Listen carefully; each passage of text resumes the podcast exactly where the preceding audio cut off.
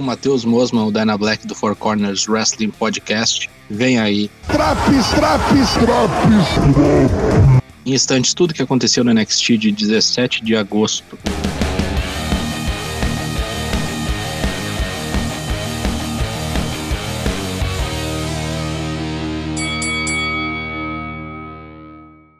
Luta 1, Roderick Strong contra Ilya Dragunov. A luta marcada originalmente era Kushida e Strong pelo título dos Cruzadores. Como o japonês não foi liberado pelos médicos para lutar, Dragunov herdou essa luta e arrancou uma bela exibição na abertura do programa. Com direito a Crimson Mask, com o rosto banhado em sangue, o russo e Rodrigo protagonizaram uma verdadeira batalha. No final, triunfo soviético com um torpedo Moscou, vitória de Dragunov. Não entendi muito bem o cara ganhar limpo e um contender ao título perder fácil assim. Depois deram um Miguel que Dragunov na Cruiserweight, então a derrota não valeu. Ah tá. Depois do combate, Ilha Dragunov chamou por Walter e o austríaco não veio. Apertou o brioco, será? Não sei. Hora do Prime Target sobre a rivalidade de Kyle O'Reilly e Adam Cole. Video package gigante mostrando toda a rivalidade dos lutadores que vem se estendendo ao longo de todo o ano e vai ter um fim depois do Takeover 36, ao menos eu acho que sim. Hit Row e Legado do Fantasma se envolveram numa briga no estacionamento depois que Santos armou uma emboscada contra a Zaya. Falou que ia devolver os dentes de ouro do campeão norte-americano e isso gerou toda uma celeuma, já que evidentemente era uma tocaia. Em maior número, graças a Bifeb, o pessoal do rap saiu por cima nessa zona.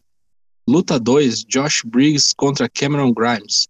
Novamente vestido de mordomo, Grimes vai ao ringue enfrentar um boneco destinado por LA Knight, que está puto com seu serviçal. Rapidamente, Cameron Grimes vence Josh Briggs com um Kevin.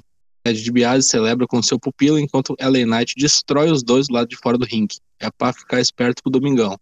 Algum tempo depois, DiBiase e Cameron acertam os ponteiros com palavras motivacionais no estilo "Pra dentro deles, porra, rumo pra lua". Zoe Stark e Yoshirai novamente falam sobre serem as campeãs, mas não serem amigas. Continua essa lenga-lenga, mas dessa vez não teve segmento de baixo nível. Luta 3, Jessica Meia e Robert Stone contra Dexter Lumis e Indy Hartwell.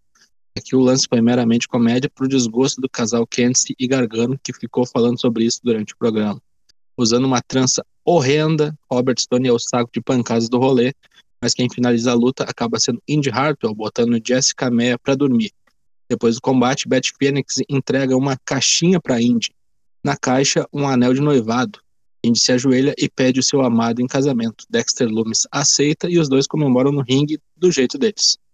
É exibido um debate entre Dakota Kai e Raquel Gonzalez, à distância com tela dividida, novamente hypando o combate de ambas no takeover. As lutadoras trocam farpas e o caldo cada vez entorna mais. Vai sair faísca no domingo. Luta 4 Breakout Tournament Semifinal: Duke Hudson contra Carmelo Reis.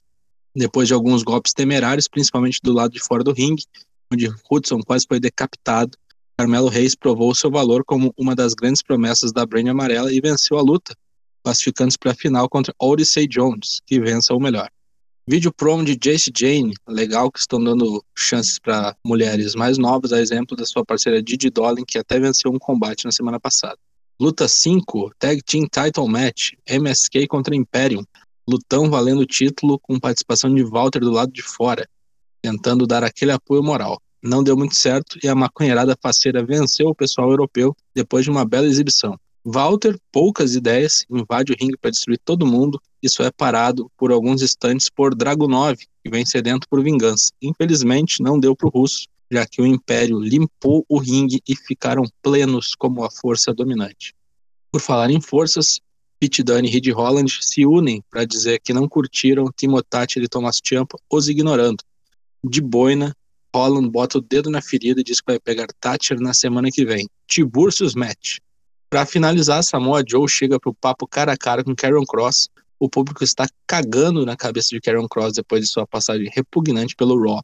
As palavras de Joe são ásperas e Cross diz para chamarem a segurança para proteger Joe, já que ele vai matá-lo.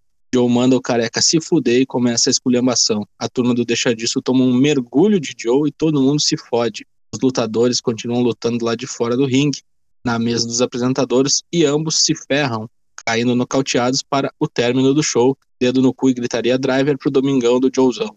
O que teve de melhor na NXT de 17 de agosto?